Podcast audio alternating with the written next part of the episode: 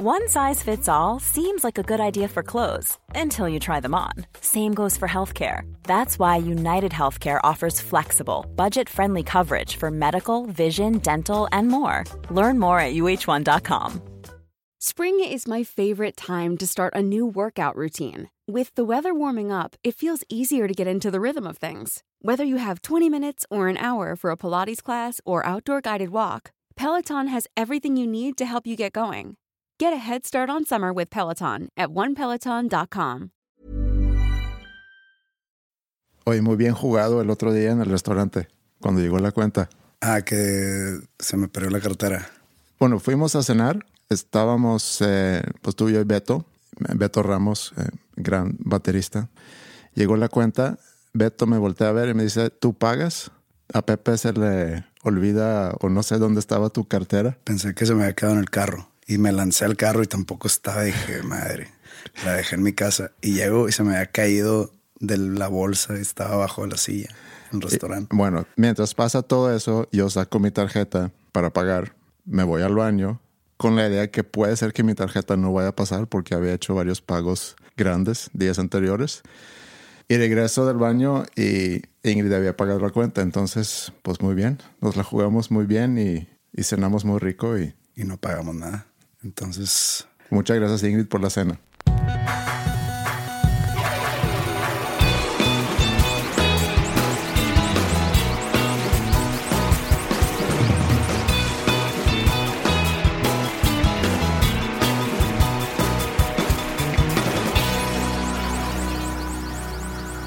Como ustedes saben, el episodio pasado pedimos a la audiencia que nos mandaran sus preguntas, sus sugerencias de temas, porque este iba a ser un episodio exclusivo a, pues, tocar los temas que ustedes nos mandaran y pues sí, tuvimos mucha respuesta, o muchos mensajes y queremos agradecerles. Sí, llegaron bastantes sugerencias y preguntas. Vimos todo lo que mandaron, eh, y aunque no a lo mejor vamos a tocar todos los temas o todas las preguntas, porque hicimos como una selección, porque también mucha gente preguntó de lo mismo, entonces agrupamos y, y pues se puede decir que agarramos de lo que nosotros pensamos es, es lo mejor o lo más interesante o cosas que pudiéramos desarrollar como temas o preguntas que, que pudiéramos responder. Y pues va, vamos a, a darle juego a esto. Sí, nada más también, aparte de agradecer el hecho que mandaron tantas preguntas, sugerencias, casi todos empezaron su, su mensaje diciendo que, que, muchas gracias por el podcast y, y, me da mucho gusto que, por un lado, que haya tanta gente que quiere interactuar y mandar sus cosas y a la vez agradeciendo el, de alguna forma el trabajo que estamos haciendo. Entonces se sintió muy bien, muy padre. Gracias a ustedes por escuchar. Una de las preguntas más frecuentes era sobre cómo surgió ese podcast y lo platicamos un poco en, el primer episodio, pero les da mucha curiosidad de que por qué nos juntamos tú y yo a hacer esto. ¿Qué, Hasta qué... yo me lo pregunto. ok, ¿quieres explorar un poco más eso, esa duda que todavía tienes? Yo fui contactado por Mario Videgaray. Mario es un diseñador gráfico que dentro de su obra de trabajo se encuentra la gran mayoría de los del arte de los discos de Panda. Pues casi todos, pues, ¿no? Todos, de ¿Sí? hecho. A excepción de la primera edición del arroz con leche, que yo creo que es el peor arte en la historia de los artes de discos del mundo. bueno, no tenemos que nombrar quién lo hizo. No sé. Ok. No sé quién lo hizo. Luego ya entró Mario al quite y hizo otra versión del arte y mm. quedó un poco mejor. Un, po un poco mejor. bueno, es que no soy yo muy fan de salir en las portadas. Entonces, okay. este salimos en la portada. Uh -huh. Y pues digo, de eso es un, es un gran upgrade lo que hizo Mario. Todos los demás discos para mí son grandes portadas sí. y grandes conceptos. Pero bueno, y lo conozco de hace años a Mario y él me marca un día para preguntarme si estaba interesado en darle una entrevista a un podcast que yo sabía lo que era un podcast en ese momento, pero en verdad nunca había escuchado uno. Como que se me hacía exactamente lo que mucha gente piensa, como escuchar un talk show en el radio. Uh -huh. Más yo no, no, no, estaba muy enterado de lo que sucedía en este universo. Nunca lo exploré, nunca nada. Entonces me es una entrevista de un amigo mío que es sueco y le he hecho entrevistas a Saúl Hernández y a Rodrigo Guardiola y etcétera, etcétera.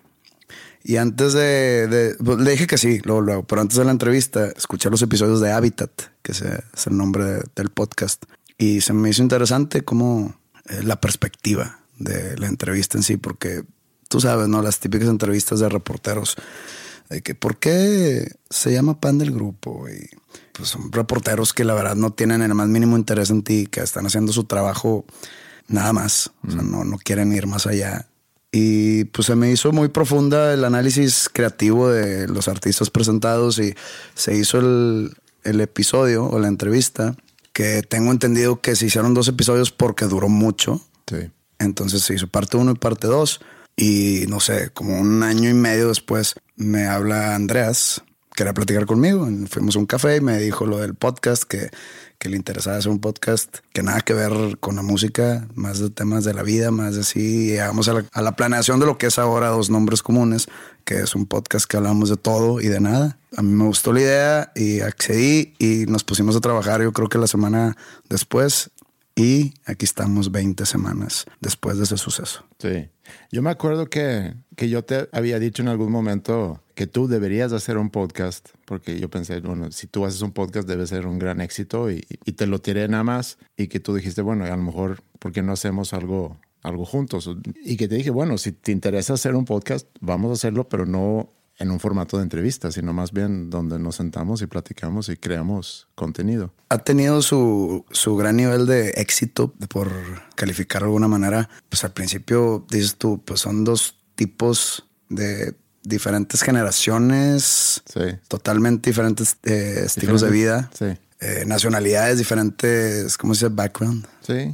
Antecedentes. o- diferentes antecedentes y pues qué tanto podrán tener en común. Y yo me pregunté eso al principio, de que qué tanto podríamos tener en común más que la música. Sí. Y, y al principio dije, pues esto va a ser un experimento totalmente. Y, y pues no, digo, tenemos ya casi 50 mil descargas a la semana. Y eso habla muy bien de, de nuestra relación podcastística, ¿no?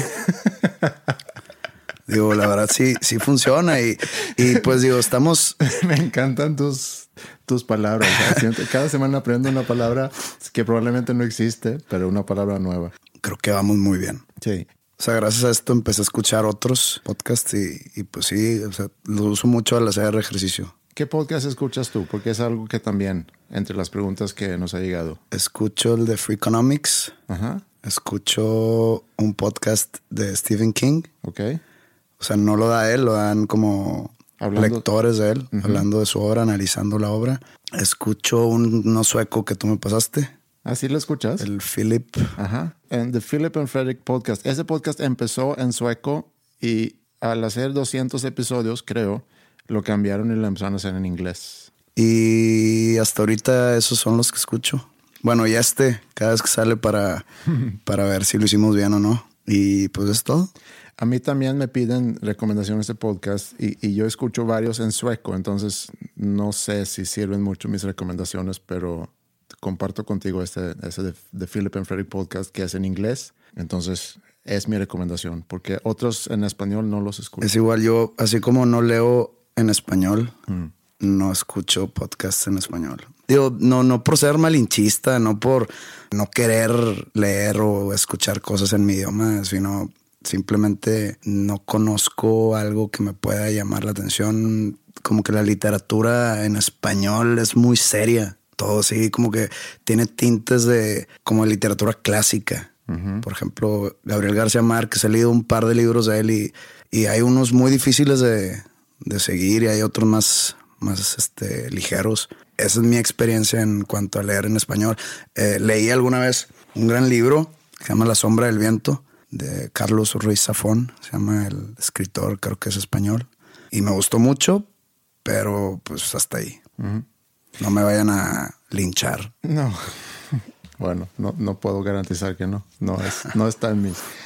También vi en que nos preguntaban cómo hacemos este podcast. Y pues la historia es que nos juntamos los días lunes, Normalmente, sí. normalmente cuando se puede. Alguna vez es en martes, porque ya en miércoles es bien difícil porque la edición toma mucho tiempo. La edición la hace Andreas. Eh, nos comunicamos vía WhatsApp, como dirían las señoras, WhatsApp. Este, eh, ahí rebotamos sobre el nombre del episodio, sobre la portada, este, sobre si quedó bien o quedó mal, o si nos pasamos de aburridos, o quedó muy largo, que si lo cortamos y todo eso, ¿no? Y luego ya Andreas acaba la edición, sube el episodio a nuestra plataforma. Los, los, días jueves en la mañanita. Y cuando yo abro el ojo, yo ya me entero que, que Andrés ya lo publicó en todos lados. Entonces hago yo lo mismo. Sí. Y luego ya se hace viernes y empezamos otra vez a rebotar un poco de qué, de qué vamos a hablar el lunes. Entonces es un proceso que, casi que todos los días hay alguna actividad relacionada con, con este podcast, porque si, si no estamos hablando de, de, que si quedó bien, como dijiste tú, o que cortamos, o que si la portada, o que qué título le ponemos, eh, bueno, se sube el podcast y luego ya empezamos a planear de qué vamos a platicar en la próxima semana. Entonces, así es, así es como funciona básicamente. Tenemos, estamos sentados viéndonos frente a frente con un par de micrófonos y una computadora se graba en GarageBand y lo editas en Audacity. ¿Cómo? Audacity se llama. Bueno, ahí sí yo desconozco. Y pues yo creo que eso es todo. Bueno, cuando estuve en San Antonio me llevé mi laptop y mi micrófono y mi bueno, y, lo grabé a GarageBand, mi lado. Le mando mi archivo de audio a Andreas y él lo, lo empalmó en su software de edición. Y así funciona esto no tiene mucha ciencia. No, es bastante fácil. Por eso, como dijimos en el episodio pasado, si tienen ganas de hacer un podcast, denle.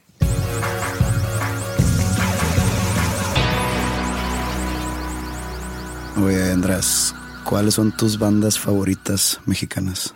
Conozco a muchas bandas mexicanas, no nada más que conozco de su existencia, sino también he tenido la fortuna de poder conocer a varios eh, pues, músicos de, de varias bandas reconocidas aquí en México. Tengo que decir que no es algo que yo escucho con mucha frecuencia. Ninguna banda mexicana está así constantemente en, mi playlist o cuando escucho música. Bandas que tengo cerca de mí que me gusta, pues Serbia, desde luego, trabajo con ellos. Me gusta una banda que se llama Búfalo Blanco, eh, que también son amigos míos. Me gustó mucho el Unplugged de Zoe, en su momento cuando salió ese lo escuchaba mucho, pero tampoco puedo decir que eso es una banda que escucho mucho. Entonces no escucho a muchas bandas eh, mexicanas. O sea, no tiene ninguna razón en particular, sino simplemente hay otra música que, que prefiero antes de las bandas mexicanas. Pero tengo una relación muy padre con la, con la música aquí en México porque conozco a mucha gente que se dedica a la música aquí. Pero una cosa no, no te lleva necesariamente a la otra.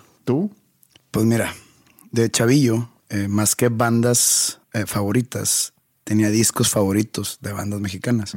No sé, tenía yo 13 años. Escuchaba mucho el Leche de Fobia. Sí, Fobia es una banda que cuando yo conocí a Ingrid, ella no sé, era muy fan de, Fobia y escuchamos mucho pero, Fobia. Pero no, no me gustan otros discos de esa banda. El de Leche se me hace un super disco. Es el tercer disco, ¿no? No sé. Es el de Plástico, Los Cibernoides. Hay una historia bien chistosa de ese disco tenían una canción como era un bonus track o algo así que se llamaba Jonathan.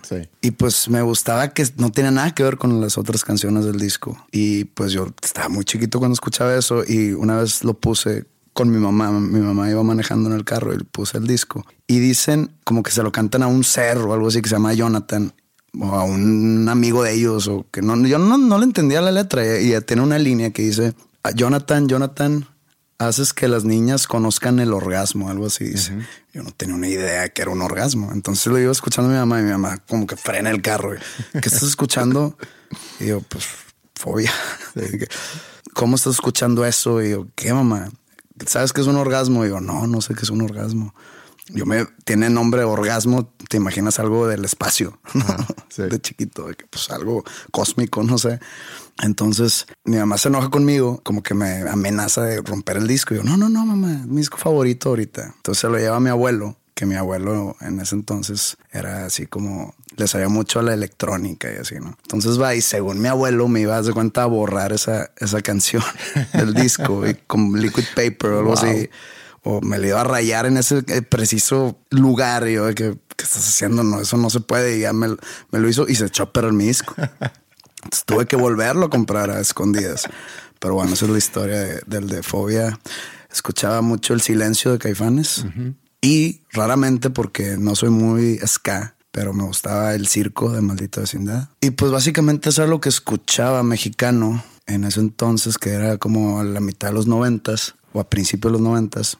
Y ahorita también soy más de discos, pero se puede decir que pues me gusta mucho un disco de Termo llamado Bajo el control del radar. Me gusta División Minúscula, me gusta... Escuché hace poco un disco de Rebel Cats, que es una banda de rockabilly del, del, DF. Creo que son del DF.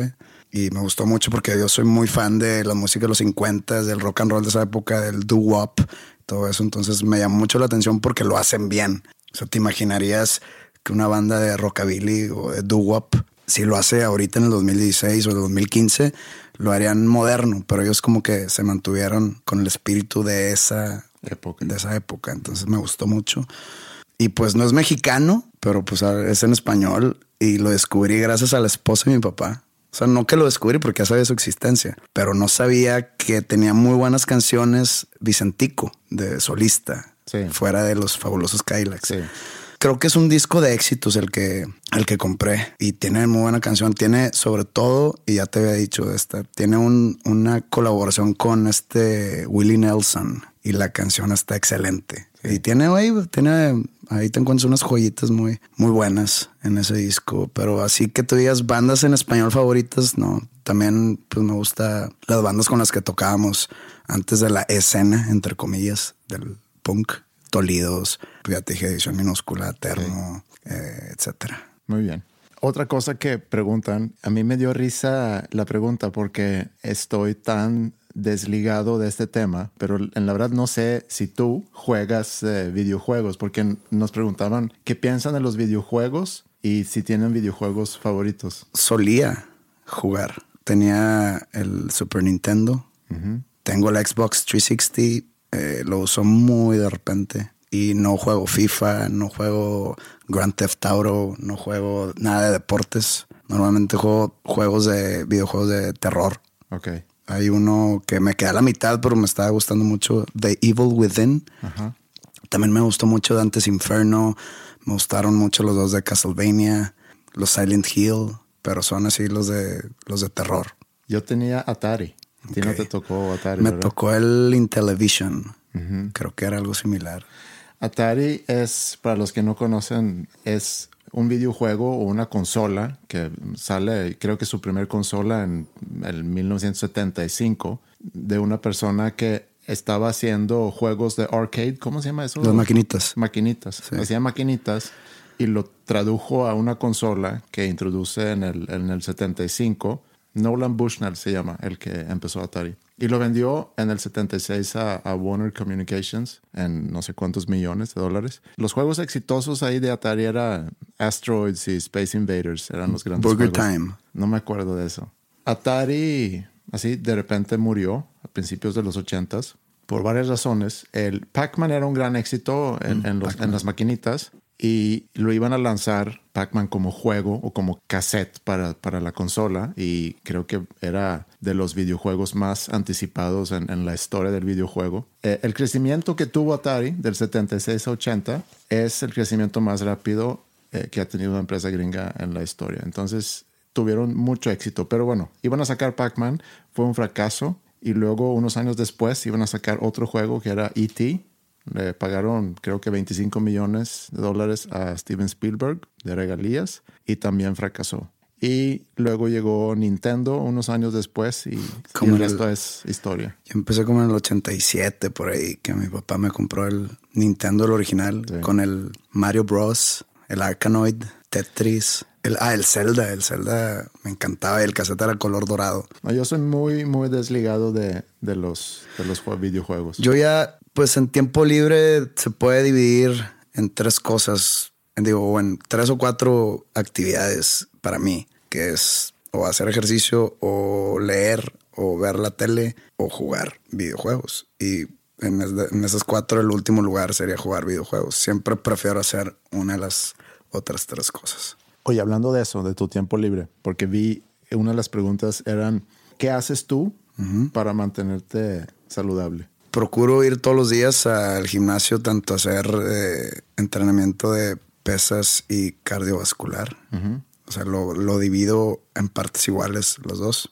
Como en el año 2009, empezando el año 2009, decidí como em, empezar un estilo de vida más saludable en cuanto a la comida. Entonces me metí a un régimen ahí eh, que te enseña a balancear los tres tipos de comida que son los carbohidratos, la proteína y la grasa. No te enseñan a seguir una dieta, sino a seguir un nuevo estilo de comer. Entonces, y si te educan bien y ya como que vas agarrándole la onda para cómo comer saludable y balanceado. Pero pues pasaron años y como que me harté y ya cambié y me metí ahí como que a otro programa donde te hacen comer mucho, pero pues es por lo mismo que para acelerar, acelerar tu metabolismo. Y ahí ahorita estoy contento. Obvio, el gran problema de todo ese tipo de dietas o de estilo de vida es el alcohol. Entonces trato de compensar mi uso de alcohol con ejercicio diario, porque pues es difícil, no, no que sea difícil dejarlo, pero no quiero dejarlo. O sea, claro. Es como cuando las personas que dejan de fumar, pues necesitas primero querer dejar de fumar. Que, y luego ya empezar a tratar de... Si, no estás convencido, pues no lo vas a lograr. Entonces, pues digo, pues yo la verdad no, me gusta tomar, voy a seguir tomando nomás, pues para que no afecte, trato de compensarlo con ejercicio.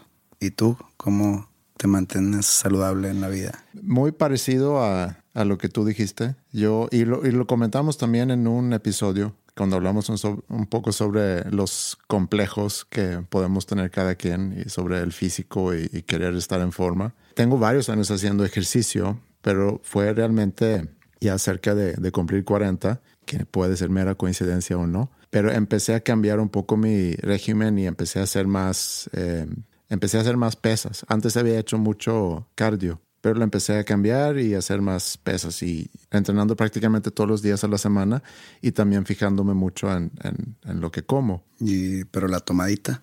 La tomadita, eh, ahí está. Pues estás igual que yo.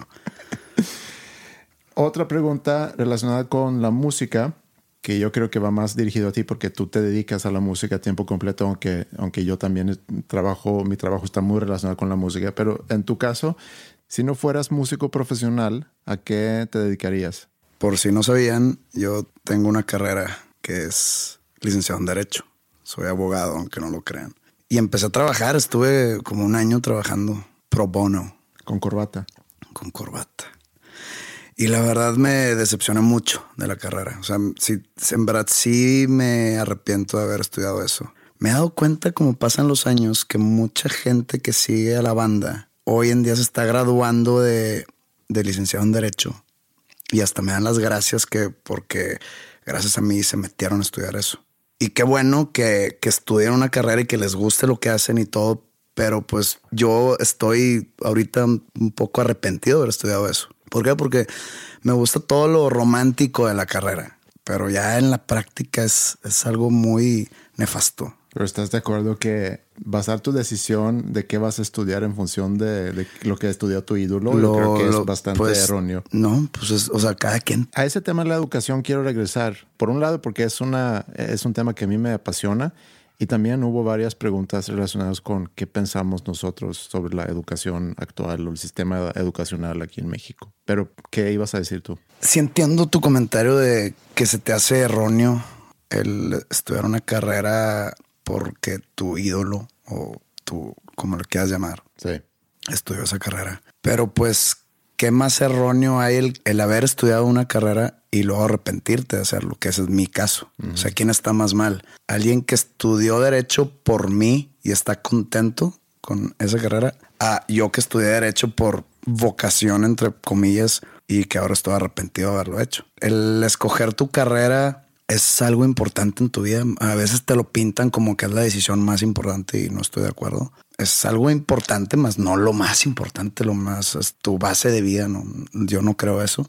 Pero si alguien escoge estudiar una carrera, ya sea porque su papá la estudió o ya sea porque vio programas de tele y le gustó, o que si su ídolo estudió eso y al final del día están contentos con, con su carrera o con su profesión, pues qué mejor. Claro. Puede ser una historia hasta bonita cuando estén grandes y lleguen a ser algún abogado exitoso que tengan una, una trabajo que les apasione y digan, yo estudié esto porque este güey que lo escuchaba mucho de, de chavillo estudiaba eso y ahorita el problema, perdón que te interrumpa, el problema es que si te basas esa decisión en algo que no tiene que ver contigo, no tiene que ver con un interés propio, no tiene que ver con, con una pasión que tú tengas por algo. Es que están muy jóvenes cuando los hacen escoger eso. O sea, yo, por ejemplo, yo escogí eso a mis 17 años. ¿Qué tanto puedes saber tú lo que te apasiona o cuál es tu verdadera vocación a los 17 años? Podemos regresar a la pregunta original, que era lo de la música, pero cuando preguntaron, porque vi que había preguntas relacionadas con qué pensamos del sistema educacional, y lo que tú acabas de decir es uno de los grandes problemas del sistema educacional. El sistema que tenemos actual o que conocemos actualmente está en una necesidad urgente de, de reformarse. Como funciona actualmente, la escuela pública como la conocemos realmente nace en la época de la revolución industrial. Se hace por varias razones, ¿no? Es más común que los dos papás trabajan, entonces los niños tienen que estar en algún lugar. También aprovechan ese, ese cuidar a niños para que socialicen entre ellos y ya cuando están ahí en ese lugar juntos, que mejor que aprendan algo. Entonces ahí se puede decir que nace eh, la escuela. Sí había escuelas antes eh, y mucho encargado por parte de, las iglesias, pero así formalmente como lo conocemos hoy, se puede decir que nace en esa época y realmente funciona como una fábrica que metes a los niños por baches de, en, función de, su edad, todos los de siete años juntos, todos los de ocho años juntos, y todo lo que tienen en común es su edad. Y luego ya los vamos formando en diferentes materias con la idea que tú vayas siguiendo ese de primaria, secundaria, preparatoria y carrera, para que cuando salgas de carrera tengas un trabajo relacionado con lo que estudiaste en carrera. Y así es en todo el mundo. Ahora, ¿qué pasa hoy en día? Que no podemos garantizar trabajos a los que se gradúan de la carrera de derecho, por ejemplo. Hay mucha gente que estudia derecho y, las necesidades en el mercado laboral es diferente. Y aparte, no hay una buena preparación para que estos jóvenes, cuando salgan de preparatoria, sepan más sobre quiénes son ellos, para qué soy bueno, qué me interesa, cuáles son mis talentos, cuáles son las cosas que me apasiona y en función de eso tomar una decisión qué debo yo estudiar y dónde debo yo estudiar para luego poder desarrollarme profesionalmente dentro de un campo que realmente me interesa y que tiene que ver con quién soy yo. A eso me refiero cuando digo que si tú tomas esa decisión en función de, de que mi papá estudió tal cosa, o mis amigos se van a meter a tal carrera, o el güey de Panda estudió derecho, entonces yo también voy a estudiar derecho. Si basas tu decisión en eso, puede ser que te vaya a gustar, pero no tiene nada que ver contigo. ¿Pero qué tiene que ver contigo?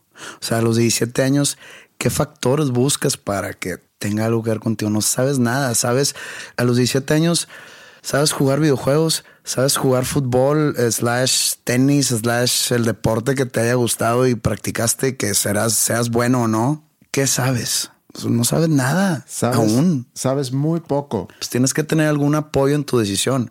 Yo no la tuve. Este, yo lo escogí porque se me hizo este, bonita la idea de defender gente o de, no sé, y estoy mal, estuve mal, no, no, no me gustó, la terminé, no pude trabajar durante mi carrera por por cuestiones del grupo, eh, decidí darle una chance a mi carrera y trabajé un año y no me gustó. Yo la verdad me arrepiento. ¿Qué hubiera estudiado en vez? Sabiendo lo que me dedico, me ha gustado estudiar administración de empresas. La verdad, nada en la música porque pues digo, la verdad, creo yo que no se necesita estudiar una carrera musical para ser músico o para ser músico al nivel que soy yo, al nivel, o sea, ya hablando de nivel musical, pues yo estoy en un nivel medio. Mm. Este, no sé leer música, no sé, no, soy un máster en mi instrumento, ni mucho menos. Pues eres un máster en composición. Pero yo hablo ya más musicalmente, más este, o sea, normalmente estoy componiendo y no sé qué está pasando. O sea, no, no sé si de repente estoy mal en salirme de alguna escala, entrar a otra sin saber el por qué. Todas las razones que tú acabas de decir ahorita que no sabemos nada realmente cuando nos graduamos de prepa y no estamos aptos todavía para tomar esa decisión, es por eso que nosotros queremos iniciar una prepa, para que cuando el alumno salga de prepa tenga los fundamentos suficientes para tomar una buena decisión para elegir qué estudiar. ¿En qué me ayuda a tomar mi decisión? Es preparatoria, es en- a prepararte para lo profesional. Exacto. No te preparan. Sí. No, no, hacen todo lo contrario a lo que dice su nombre. Nomás acabas, te dan tu diploma y te dejan tirarte al abismo solo, escogiendo una carrera que muy probablemente no te vas a dedicar a ella. Quisiera ver una estadística de la INEGI o no sé quién sean los que hacen ese tipo de estadísticas. ¿Cuántas personas se dedican a la carrera que estudiaron? Sí. Va a ser, lo voy a tirar a ojo de buen cubero, yo creo que va a estar en un treinta y tantos por ciento. Muy poca gente.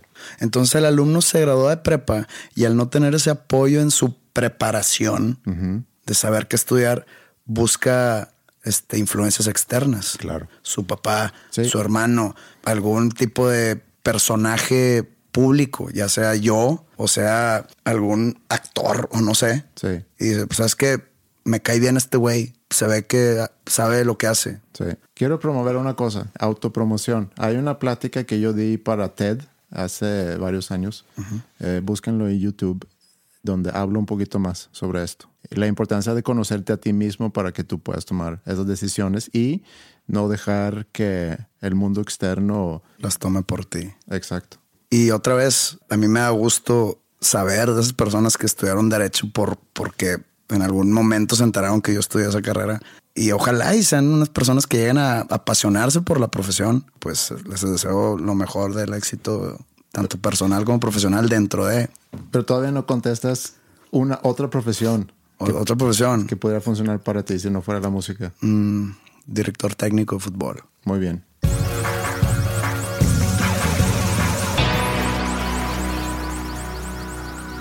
Bueno, también nos llevó esta pregunta que si tú y yo algún día haremos un tipo de colaboración musical juntos. Pues yo creo que la colaboración que tenemos eh, eh, con el podcast está bastante divertido.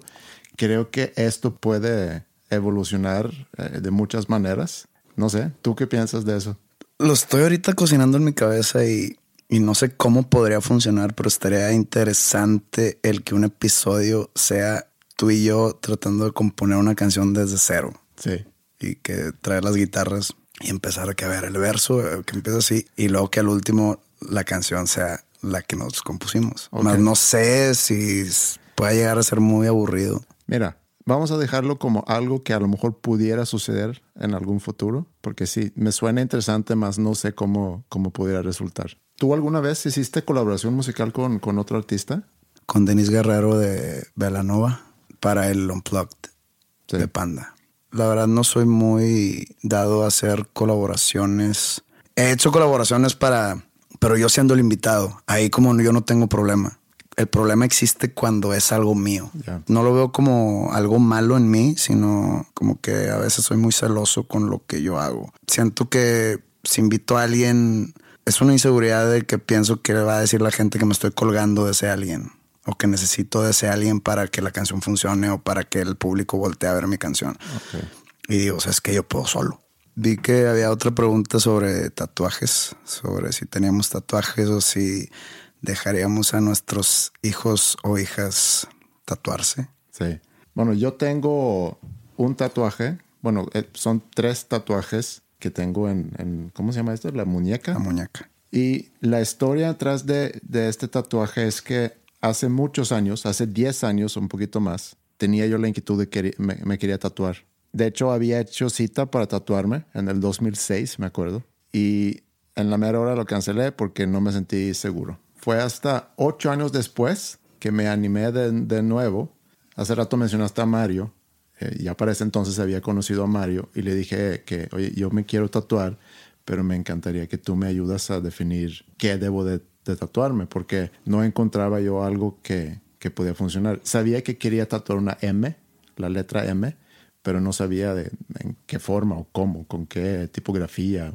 Entonces le pedí a Mario que me ayudara con eso y él me, diseñó pues una M que según él podía representar un poco cómo soy yo. Me, me decía, pues quiero algo un poco más con estilo escandinavo, quiero algo más cuadrado porque tú eres un poco más así.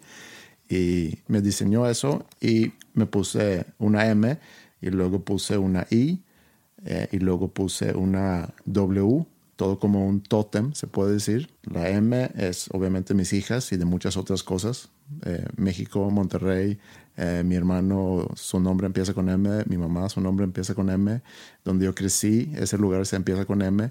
Es una letra importante para mí. La I de Ingrid y la W, que es el nombre de mi, de mi abuela que es como una M volteada. Yo me tatué a los casi 40 años, entonces yo no tengo ningún problema con mis hijas si algún día dicen que, que se quieren tatuar.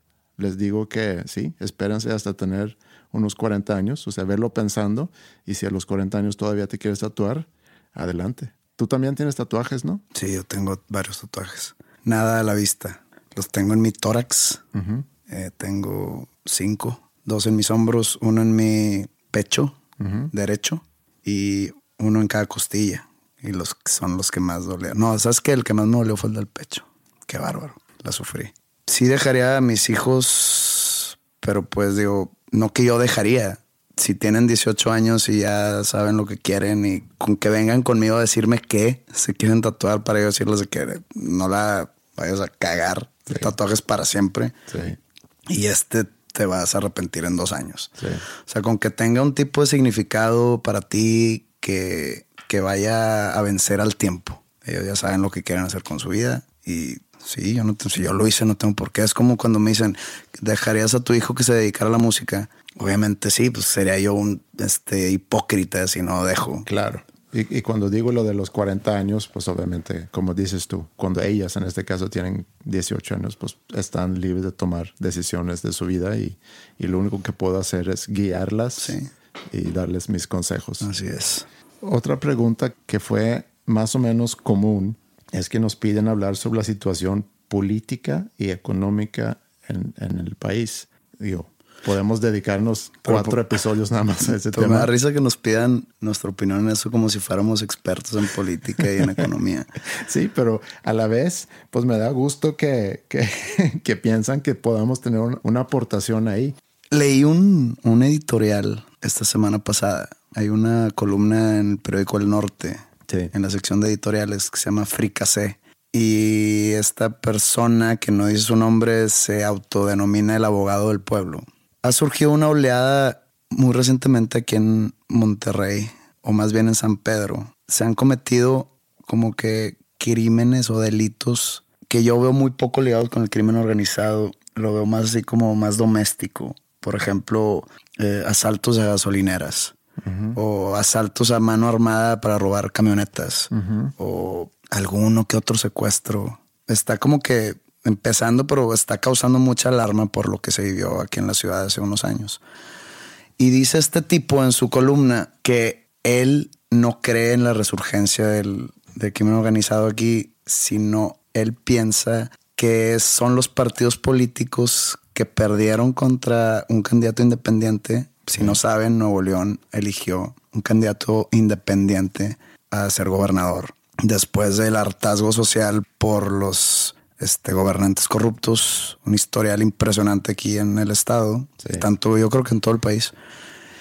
Entonces este señor dice, o este personaje dice en su columna que son los partidos políticos como un tipo de venganza hacia la sociedad y al mismo tiempo como que dar una lección ficticia a la gente por haber votado independiente mm.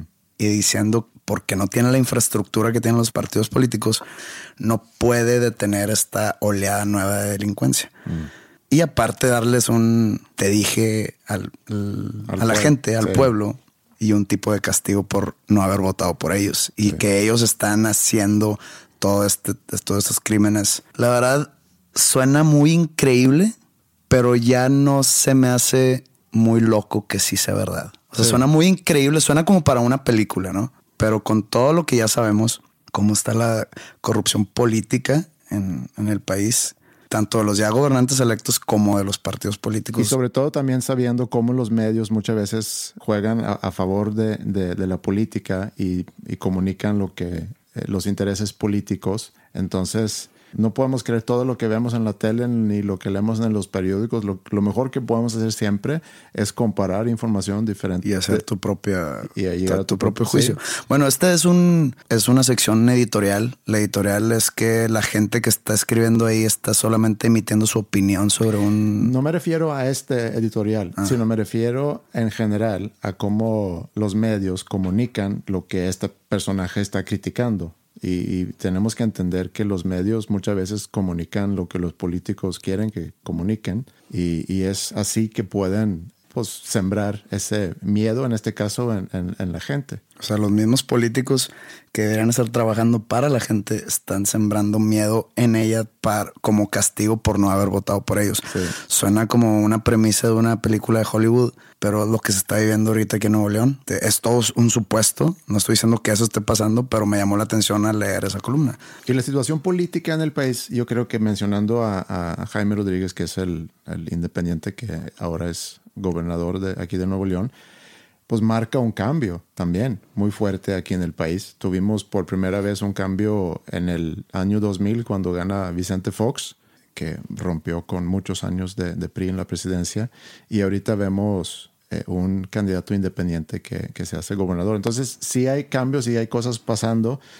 Hay muchas cosas, obviamente, que se puede decir sobre la situación económica y, y política del país y muchas de las cosas que yo creo que la gran mayoría de la gente ya, ya sabe. Lamentablemente llegan eh, a poderes políticos mucha gente por las razones equivocadas, no necesariamente para, como dijiste tú hace rato, servir a la gente, sino para ganarse. Servirse a ellos. Sí, lamentablemente es el caso de muchos políticos, creo yo, en este país. También me he vuelto bastante cínico durante los años que, que he tenido la fortuna de vivir aquí en México porque estoy muy contento viviendo aquí. Pero te enteras de tantas cosas, escándalos, corrupción. Pierdes la esperanza en que pueda haber cambios positivos. Eh, vamos a ver qué pasa ahorita con, con la independencia que al parecer está eh, creciendo. O sea, el, el, que haya candidatos independientes. Ya es una amenaza latente para los partidos políticos, los candidatos independientes a nivel nacional. ¿Y qué bien? Sí. Qué bien. Y pues digo, nunca sabes si este nuevo, que yo la verdad no, no estoy siguiendo su, su administración, pero nunca sabes si sale peor que lo que ya estábamos acostumbrados, entre comillas, a pues a los pasados. Pero lo que sí conocemos no es algo bueno, entonces tanto peor no creo que pueda ser. Pues sí hay, sí, sí hay espacio para peor. Más digo, yo también le doy le doy el beneficio de la duda, ojalá y, y haga algo bueno con el Estado. Lo malo es que le va a los Tigres, entonces ahí sí tiene un punto negativo. Sobre la economía, quiero, ahí tengo yo una cosa que, que no me explico qué pasa aquí en México, que por un lado tenemos al hombre más rico del mundo y seguramente tenemos también el hombre más pobre. Eso es algo que, siendo yo de un país que tiene un, un nivel de vida eh, más alto que México, pero también donde los, las diferencias entre... Son más cortas. Son más cortas, exacto. Más, eh, hay menos diferencia entre el que más tiene y el que menos tiene. Y para ligar a ese tema también el aspecto cultural. Hace poco vi un video, que no sé si lo has visto, donde primero tienen fotaje de cómo funciona el metro en Japón. Y, y luego cómo funciona el metro eh, aquí en México. Hay un video de una plataforma o una estación del metro, llega el, el tren y todos los japoneses se ponen en fila afuera de la puerta, a, cada lado, a cada costado de la puerta, dejan que la gente salga y ya cuando la gente sale, se meten ellos, ¿no? Y se cierran las puertas y se va. Y aquí se hace una bola fuera de, de las puertas, se abren las puertas, la gente empieza a entrar antes de que la gente pueda salir. Hay un güey que se brinca por la ventana de ahí, de, en el tren, para meterse en el vagón. Y me hizo pensar mucho en, en lo que le llamo la teoría de la vialidad, que es una conclusión que yo hice a, pocos meses de haber vivido aquí en México. Si tú observas el tráfico en un país, puedes determinar muchas cosas pues, del nivel socioeconómico del país, de la educación del país. Y aquí en México ves en la calle muchos carros de diferentes tipos. Ves carros de lujo y ves carros que la verdad no deberían de poder circular en la calle que de alguna forma representa lo más rico y, lo más pobre, ¿no? También hay una desobediencia, se dice, a, a- a las reglas viales, un poco de, pues hago como yo quiera. Algo que también me llama la atención aquí en México es que la gente es muy amable, pero en el tráfico no. Si tú eh, señalas que te vas a cambiar de carril, en lugar de frenar el carro que viene en el carril a tu lado para dejarte pasar, acelera para que no puedas pasar. No, pero hay situaciones, si hay una cola en un carril para dar vuelta a la izquierda y en el carril de la derecha hay alguien que se quiere ver vivo y comerse toda la cola, e irse mero al frente y pedir chance, ahí sí, si yo fuera el que está haciendo fila, no lo dejaría pasar. No, no, pero ese es lo, o sea, e- ese es lo opuesto. Ahí es el, el que se quiere pasar, es el que se echa toda la cola para llegar mero adelante y meterse ahí. Que también habla sobre una, eh, la falta de respeto, por decir, hacia los demás. También tuve oportunidad de vivir tiempo en Alemania y vamos a observar el tráfico ahí. Ahí los carros son más o menos iguales, todos.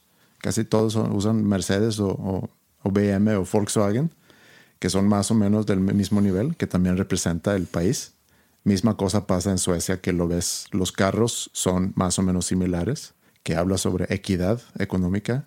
En Alemania manejan muy rápido, tienen obviamente el autobahn que no tiene límite de velocidad en, en ciertos tramos.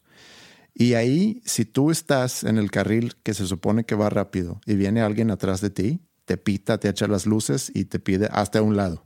Y así es el alemán también. Tiene mucha prisa y quiere pasarte y quiere, quiere ir más adelante que tú. Y lo hace de una forma, pues, medio brusca. Y en Suecia, en el tráfico, hay mucho respeto.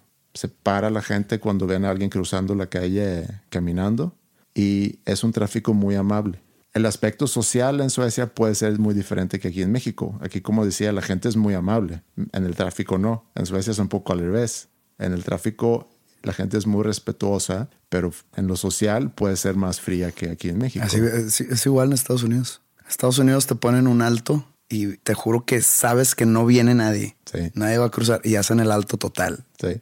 Y se fijan a un lado, para el otro y ya le dan. Sí. Entonces habla de una educación y una amabilidad al manejar, pero que en, en la vida normal los gringos son muy fríos. Se pueden percibir como personas muy amables porque siempre saludan este, y todo, pero ya al momento de tratarlas como que son un poco fríos. No sé qué tenga esto que ver con economía, pero pues bueno. Otra pregunta que vi por ahí, eh, ¿cuál es tu equipo favorito en el fútbol americano? Y otra pregunta relacionada, ¿quién va a ganar el Super Bowl? Mi equipo favorito en la NFL son los Raiders de Oakland. Llevo muchos años siendo seguidor de los Raiders. Fui, estuve presente en el Super Bowl que perdieron contra Tampa Bay en el 2003 ¿Ah, sí? en San Diego. Imagínate, en el 2003. Y ese juego fue el- su último juego de playoff. Ah, no han vuelto a jugar no han playoffs? vuelto a jugar playoffs. Ah, ok. Y eh, hablando de este Super Bowl, estoy en un dilema muy fuerte. Los Broncos de Denver son como los Tigres. Son, haz de cuenta que el rival más, más cerca o más odiado por los Raiders, tanto para los Broncos, los Raiders, y para los Raiders, los Broncos. Los Broncos tienen dos campeonatos, los Raiders tienen tres. Ok. Entonces, si gana Denver, los empatan. Pero al mismo tiempo, no quiero que gane Cam Newton. Cam Newton es el quarterback de Carolina y no lo soporto al señor. Me cae muy mal. Es muy bueno, pero me cae muy mal. Ok. Entonces, estoy a ver. Quiero que gane Carolina para que Denver no alcance a los Raiders en campeonatos, pero eso significa que Cam Newton tendría que quedar campeón y sería todavía más insoportable. O que pierda Cam Newton, que se le bajen los humos y que quede campeón Denver y alcance a los Raiders. Entonces es algo que no sé qué quiero que pase, pero me estoy inclinando para que pues, quede campeón Carolina. Este, y ¿Quién es aparte- el favorito? Carolina. Ok. Por seis puntos. Y creo que va a quedar campeón Carolina. Muy bien.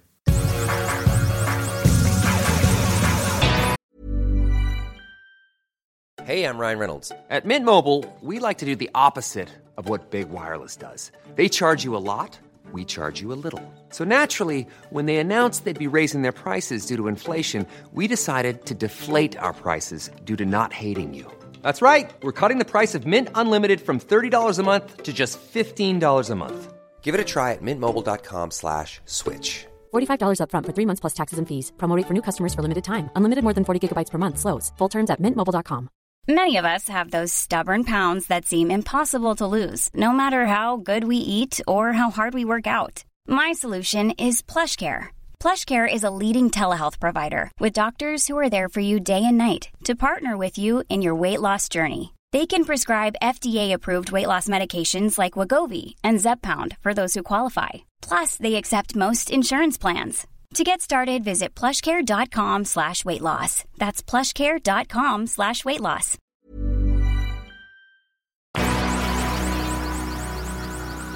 Vi muy, muy repetitiva esta sugerencia. Y la verdad no, no entiendo el porqué la curiosidad de la gente en que nosotros hablemos sobre la visita del Papa a nuestro país. Bueno, a México. Bueno, cuando digo nuestro país, pues ya estás incluido tú. Gracias. Lo- lo- no, no, no lo decía por, por excluirte, pero pues tú, tú eres sí, sí. sueco, ¿no? Pero bueno, nuestro país. ¿Qué le importa a la gente lo que yo piense que el Papa viene a México? Qué bueno. Si no viene, qué bueno. Si viene, pues qué bueno. Sí, pues eh, digo, para empezar, ¿qué sabemos del Papa? Eh, se llama Jorge Mario Bergoglio. Bergoglio. Bergoglio. Bergoglio. Ok, en italiano, cuando es GL, como que se hace un, un cambio. O sea, se dice primero este, la L. Ajá. En vez de Bergoglio, sería Bergoglio. Ah, Bergoglio. Bueno, fue electo hace casi tres años y eh, tomó el nombre Francisco. Es el Papa Francisco, Pope Francis.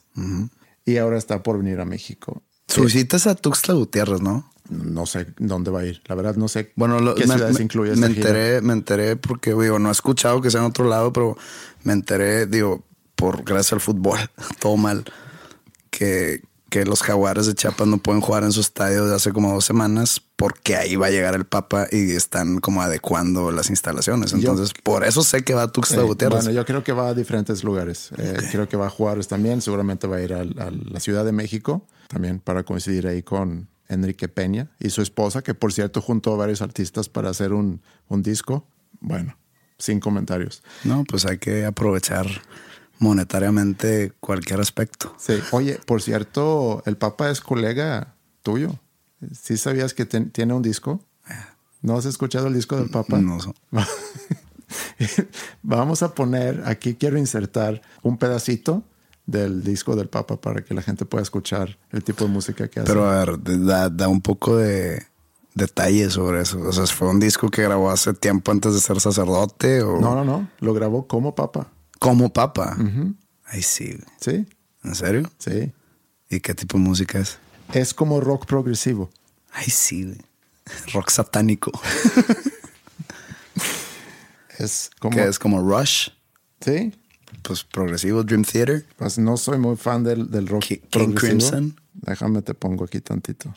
Eh, Pope Francis.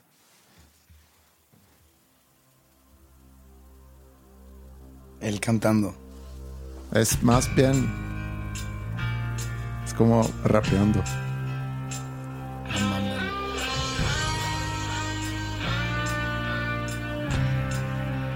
Güey. no sabía esto, pero.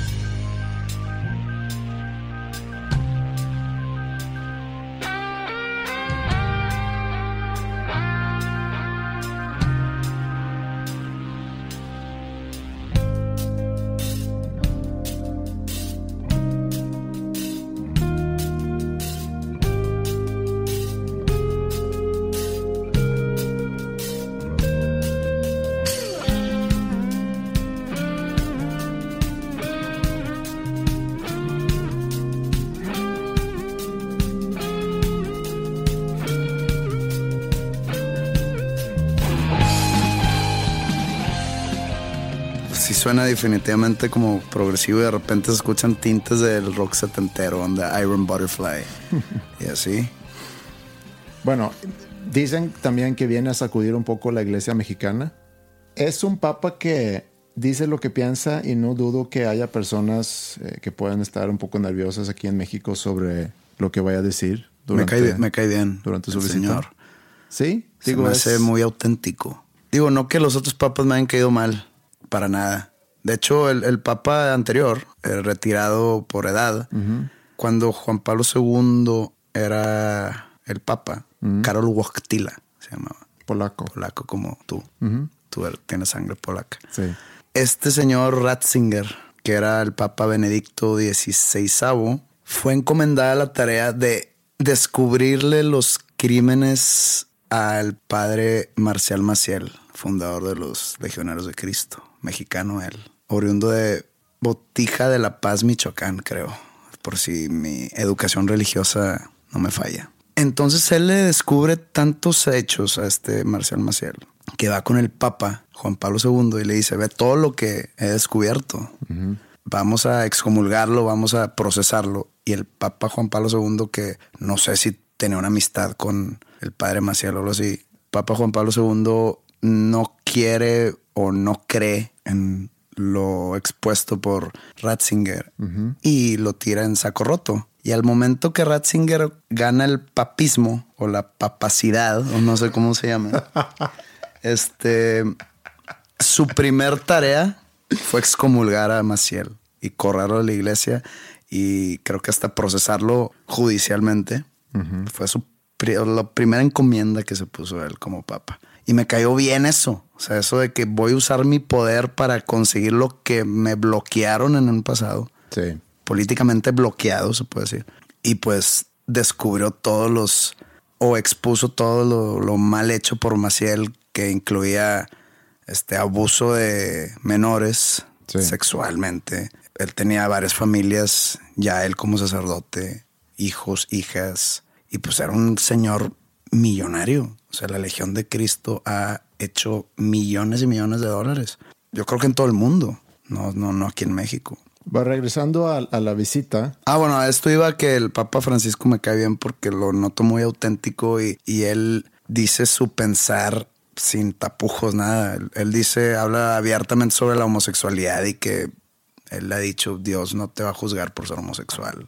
Sí. Y a mí me cae bien eso. O sea, me cae bien. ha, dicho algunas cosas también que a mí me llamaron la atención. Que, por ejemplo, después de los ataques en París, no los ataques recientes, sino lo que pasó en, en la revista Charlie Hebdo, decía que no debería ser permitido criticar a una religión, eh, a una religión, porque insulta las creencias de los demás, que es algo muy fuerte decir eso. O sea, es decir que no está a favor de la libertad de expresión ni de la democracia. También me puse a pensar un poco qué es el Vaticano. Es la empresa más exitosa del mundo. Es un país soberano eh, con menos de mil habitantes y su gobierno es eh, una monarquía absoluta y el jefe del Estado es el Papa. Y una monarquía absoluta nos pues, quiere decir, hay pocos países en el mundo que usa ese régimen, por ejemplo Arabia Saudita, donde el gobernante, en este caso el Papa, prácticamente puede hacer lo que quiera y no hay ningún tipo de democracia.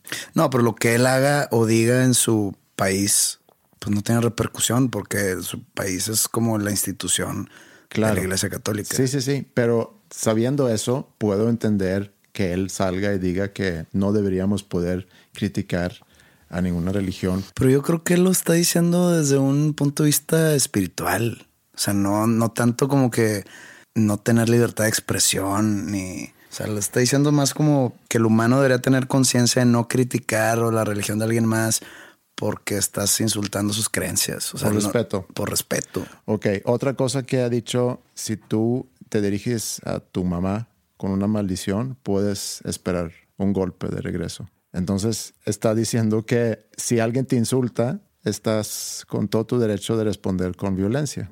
Pero bueno, a lo mejor estoy agarrando aquí cosas muy aisladas para, para, hablar de ese tema. La visita del Papa a México no me importa en lo más mínimo. Yo lo veo un poco como parte de una campaña de relaciones públicas que México sin duda es un país muy importante para la Iglesia Católica porque hay muchos católicos aquí es un poco como una banda de rock que tiene que viajar por el mundo para promover su música. El Papa tiene que viajar por el mundo. Para promover la religión. Para promover la religión, sí. No sé qué más decir. Es muy importante para mucha gente. Claro. La, la, visita al Papa. Y mucha gente se va a sentir bendecida de alguna manera. Quien, quien lo vea, quien esté presente cuando de misa o no sé qué vayan a hacer sus actividades. Pero es muy importante y un nivel de importancia extremadamente alto en mucha gente.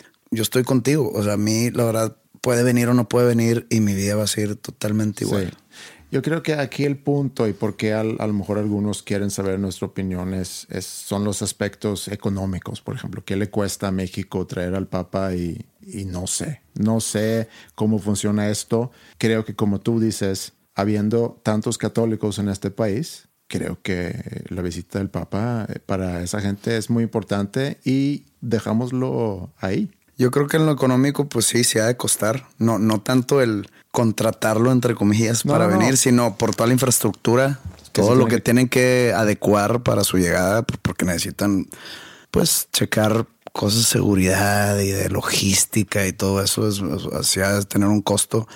Pero pues ya si lo veo así estrictamente como si, es, si fuera algo bueno su venida, yo creo que es, sería una buena inversión para el pueblo el Papa yo creo que puede traer mucha felicidad a muchos habitantes mexicanos religiosos.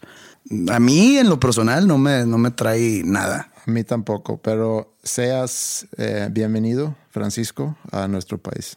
Sin duda un oyente de dos nombres comunes. Sí, disfrútalo. Wake up. Wake up. Bueno, también vi en las preguntas, y esta va, yo creo que más eh, dirigida hacia ti, porque tú estudiaste administración de empresas y preguntan que cuáles eran los errores más comunes dentro de la administración de una pequeña empresa. Yo creo que el, un error muy común cuando arrancas un negocio es que cuando hay ganancias, que los socios las empiezan a sacar en lugar de reinvertirlas en el negocio y ya. Yo creo que eso puede haber muchos errores, pero yo creo que eso es un error muy común. Maldito dinero. Hay mucha gente que nos escucha que son jóvenes y varias personas nos preguntaron qué pensamos nosotros de las nuevas generaciones. Yo podría hablar todo un episodio de esto. Pues si quieres lo podemos guardar para otro episodio, pero yo tengo ahí algo porque hace tiempo como yo convivo con adolescentes ahí en, la escuela, eh, y una vez una chica me hizo una entrevista para un trabajo de la escuela y me hizo esa misma pregunta y le respondí que las nuevas generaciones de alguna forma vienen del futuro. Ellos están viviendo ahorita todo lo, nuevo, que nosotros estamos de alguna forma adaptándonos a lo nuevo y que para ellos es una cosa, digo, obvia o parte de su vida. Y otra cosa que, también le dije es, nosotros deberíamos preocuparnos más por entender a las nuevas generaciones, no al revés, porque nosotros alguna vez fuimos la nueva generación. Nosotros ya fuimos adolescentes y sabemos cómo es ser adolescente y, y, todo lo que entiendes y no entiendes sobre el mundo, todo lo que pasa en tu cabeza cuando tienes 15, 16, 17 años, yo me puedo identificar con eso porque yo me acuerdo cuando yo tenía esa edad. Yo, por ejemplo, yo tengo una hermana de 15 años. Sí. Ella va a cumplir 16, de hecho. Ella no conoce otra manera más que estar todo el día en las redes sociales. Ya, ya hablamos de esto en un episodio. Los likes en una foto de Instagram rigen su vida o rigen su cómo se siente ella aceptada en la sociedad o en su círculo social. Y yo hablo con ella y dije, ¿por qué estás todo el día metida en Snapchat o en el Instagram y como que ella no, no me entiende. Dice, ¿cómo? O sea, ¿qué, otra, ¿cómo otra cosa puede lidiar uno con su adolescencia? O sea, me, me, hace cara como si yo fuera un bicho raro. Y entonces es cuando me empiezo a sentir viejo. Este, yo cuando era adolescente no existía el, o sea, estaba el internet, pero empezando. Y pues obviamente mi papá me veía y decía, pues era totalmente diferente cuando en mis tiempos, ¿no? Y así va a ser ese ciclo de la vida. Sí, y ese es, ese es mi punto. Pero creo yo que había muchísimo menos diferencia cuando yo era adolescente y mi papá cómo me veía a como lo que es ahorita. O sea, lo que es ahorita ya no hay niños que salen a jugar o que encuentran su propio entretenimiento con lo que tienen a su alrededor. Esta generación se está perdiendo de algo. Y es verdad, se están perdiendo de, del contacto humano, de la convivencia. El contacto humano lo tienen, pero de otra manera. Y, y eso es pero un es cibernético. sí, pero eso es un poco a lo que voy, que nosotros tenemos una posibilidad de poderlo entender porque pasamos por esa etapa también. Nada más tenemos que cambiar los ingredientes y las circunstancias, que sin duda cambian y van a cambiar también. O sea, conforme vayamos avanzando en el tiempo, las circunstancias van a seguir cambiando. O sea, cuando yo tenía esa edad, tenía, no sé, 13, 14 años, yo me iba a casa de mis amigos a jugar fútbol, a jugar videojuegos, pero pues estás con ellos, estás conviviendo, estás eh, disfrutando la amistad. Yo he visto cuando mi hermana invita amigas a, su casa. Yo he estado algunas veces presente y voy a, de que voy a decir algo a mi hermana y están todas en su cuarto, todas en su celular. Sí. O sea, están juntas, hagan algo. Sí vean una película, salgan a pasearse, salgan, no sé, pero es, eso hoy se están perdiendo de algo, de que ellas nunca van a saber. Pero estás de acuerdo, perdón, estás de acuerdo que cuando tu papá a lo mejor te veía jugando videojuegos con tus amigos cuando eran chicos, decía, oye, ¿por qué no salen a hacer algo afuera? Y salíamos. O sea, sí salíamos porque nos la pasábamos afuera. Normalmente mis amigos y yo siempre hemos vivido en montaña. Aquí en Monterrey hay mucha montaña y, y este, por donde vivo yo, pues está gran parte de montaña. Nos íbamos a explorar, según nosotros, ahí los bosques de la Sierra Madre, jugábamos fútbol, pues, jugábamos en equipos, ¿no? Tanto de fútbol americano como de fútbol, soccer. Había mucha actividad al aire libre. Y si estábamos adentro o estábamos o viendo una película o jugando videojuegos uno contra el otro, pero pues estás hablando con la persona que está al lado de ti, que es tu amigo. Tienen ahorita la actividad en común es el videojuego. Que yo creo que eso, eh, cuando mi, papá nos veía jugar, que, que es estas nuevas generaciones que se la pasan frente a la tele todo el día. Pues cuando él estaba chico no había televisión. Sí. y, y estoy de acuerdo pero realmente ahora pienso que la, juventud o las nuevas generaciones se están perdiendo de algo. Pero a lo mejor más aquí porque han cambiado muchas cosas en esta, en esta ciudad en particular. Desde cuando tú eras chico a, como es ahorita, ya no es tan fácil salir a jugar en la calle. Por, por, muchas razones. Hay más tráfico, la infraestructura ha cambiado, hemos tenido problemas de inseguridad también. Entonces, hay factores externos que tampoco ayudan. Yo cuando voy a Suecia y veo cómo juegan mis sobrinos allá, ellos salen y con los vecinos y con un balón y pues probablemente fueron educados así por tu hermano. Puede ser, pero, pero creo que también tiene que ver con factores externos. A lo que yo voy con esto es en lugar, y creo que lo hemos comentado antes también, en lugar de juzgar demasiado a, a, las nuevas generaciones, deberíamos tratar de entenderlo. Sí, y no estoy juzgando, solamente estoy diciendo hechos. Sí. O sea, son, son cosas reales, no, no es mi opinión sobre eso. O sea, sí en verdad se están perdiendo de algo más. No estoy diciendo que tú estás juzgando, nada más con eso me refiero a lo que se escucha mucho hoy en día, que es no entiendo a las nuevas generaciones. Y yo creo que es un gran error decir que no entiendo a las nuevas generaciones. Pero escucha esto, a diferencia de generaciones pasadas que no entendían a las nuevas generaciones y hacían todo lo posible por no adaptarse, tú y yo nos adaptamos tú y yo tenemos red social, tú y yo tenemos celular, ahí nos la pasamos en el Instagram y en el Twitter, ya sea para otros usos. Pero pues este, ahí estamos y nos adaptamos a la manera porque la sociedad ya te requiere adaptarte a eso. Las generaciones pasadas a las nosotros no se adaptaban y hasta, como tú dicen, juzgaban. Sí.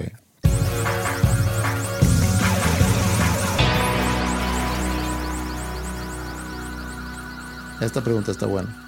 ¿Algún lugar que quieres conocer que todavía no conoces? Europa del Este.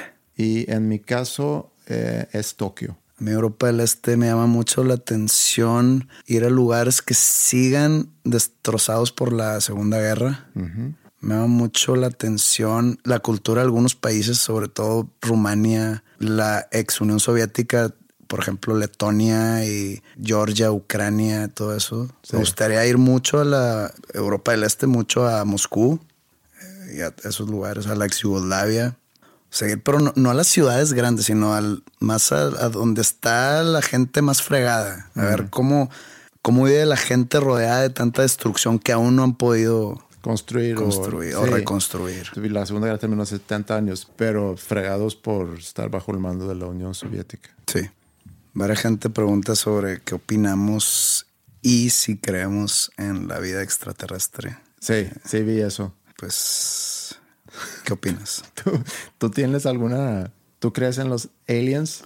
No creo en los aliens como lo, hacen pintar las películas y los cómics y así. O sea, No, no creo que haya naves espaciales, por más que nos vayan a decir, ahí están en Roswell. Creo que se tiene que contextualizar esto un poco. Creo que es interesante la pregunta. Tienes que tomar en cuenta que el universo, como lo conocemos, desde su, el Big Bang, o el nacimiento del universo sucede hace 13.7 mil millones de años.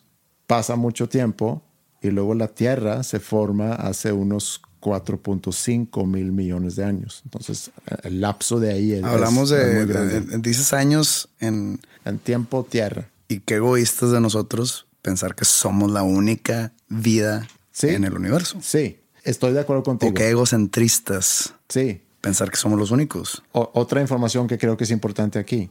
La vida de, de- de nuestra especie surge hace unos 200 mil años. Nuestra especie. Entonces, cuando hablamos de vida extraterrestre o, o vida en otros planetas o en sistemas Otras solares, galaxias. otras galaxias, tenemos que no nada más tomar en cuenta que el universo sí es muy, muy grande y, y por ese lado podemos pensar, bueno, debe de haber vida en algún otro planeta. También tenemos que tomar en cuenta todo lo que tenía que pasar en nuestro planeta para que pudiera existir vida. Y también otro factor que es muy importante que es el tiempo. A lo mejor ha existido vida en el universo, pero no necesariamente al mismo tiempo que nosotros. Ahora, el año pasado empezó Stephen Hawking junto con un billonario ruso a explorar nuevamente si hay vida en, en el espacio o en el universo. Entonces, si lo están explorando es porque creen que a lo mejor pueden encontrar algo. Entonces, Yo creo que definitivamente debe haber. No como nos lo hacen ver de los aliens verdes con la cabezota y los ojotes y las manos largas, ¿no? Que hay, que hay vida, no sé cómo, pero debe haber vida. Vida más inteligente, vida menos inteligente también. Eso es lo que yo creo. No, no, no estoy apoyándome en fundamentos científicos ni nada. Es totalmente creencia. es un gut feeling, Es un gut feeling tu intuición.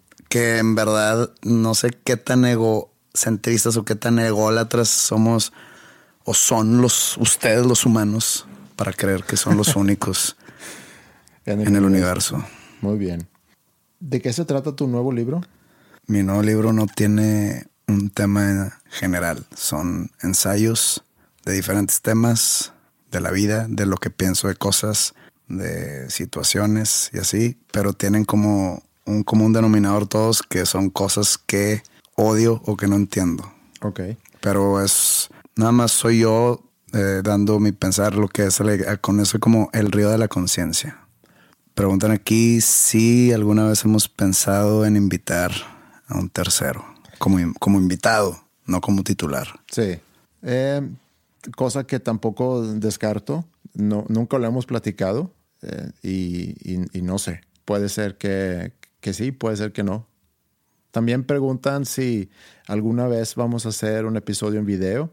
Ahí sí no creo, porque No, yo no, yo, yo no quisiera. no, no es el formato y, y hace poco también me preguntaron eso y lo, lo relaciono un poco con si tú tienes un programa de televisión y te, alguien te dice, oye, ¿nunca has pensado en hacer un programa de radio de tu programa de televisión? Pues no, porque es un programa de televisión, este es un podcast de audio y, y yo creo que así se debe de mantener. Exactamente. Pues son muchas las preguntas que llegaron. Sabemos que hay preguntas que no hemos respondido o temas que no tocamos. Y creo que hay entre todos los temas y preguntas que enviaron cosas que podemos en un futuro regresar a, tocar. Entonces, nuevamente, muchas gracias por, por enviarnos eh, tantas preguntas y, y sugerencias. Sí, muchas gracias y también por escucharnos. Eh, con esto queremos anunciar que con el episodio 20 llegamos al final de la primera temporada de Dos Nombres Comunes. Vamos a darle un descanso de algún tiempo. Va Sí. a ser un corto tiempo, sin duda. Pero pues para los siguientes 20 episodios eh, queremos mente fresca. Eh, estarán ustedes enterados de cuando esté por regresar. No sé cuánto tiempo va a ser. No lo hemos definido todavía, pero no va a ser un tiempo muy largo. Yo creo que es cuestión de unas cuantas semanas. Sí. Pero podemos estarlo anunciando eh, a través de, de las redes sociales. Tenemos a Twitter, dos nombres comunes, dos con dos, el, el número dos, Facebook, facebook.com diagonal dos nombres comunes y Pepe está en Twitter como José-Madero. Igual Instagram. Yo estoy en Twitter como Andreas Ostberg y en Instagram como Andreas1825. Entonces ahí vamos a estar anunciando el, pronto regreso de, este podcast. Eh, nada más falta cerrar este episodio y esta temporada. Para mí ha sido un placer grabar esos 20 episodios contigo. He aprendido mucho, he tenido la oportunidad de conocerte mejor y, me divierto mucho haciendo esto. Y espero que, como dijiste tú el episodio pasado, que siga por, por muchos episodios más. Gracias a todos que están escuchando. Es un verdadero placer recibir sus comentarios y eh, porras hacia este proyecto que tenemos. Sí, pienso igual que tú. Muchas gracias igualmente. Esto no es un adiós, sino un hasta luego. Y para cerrar este episodio temporada, eh, me gustaría hacerlo con una canción en sueco de mis bandas favoritas. La banda se llama Kent y la canción Utan dina underdog, que en español sería Sin tus suspiros. Y pues hasta pronto. Muchas gracias y saludos.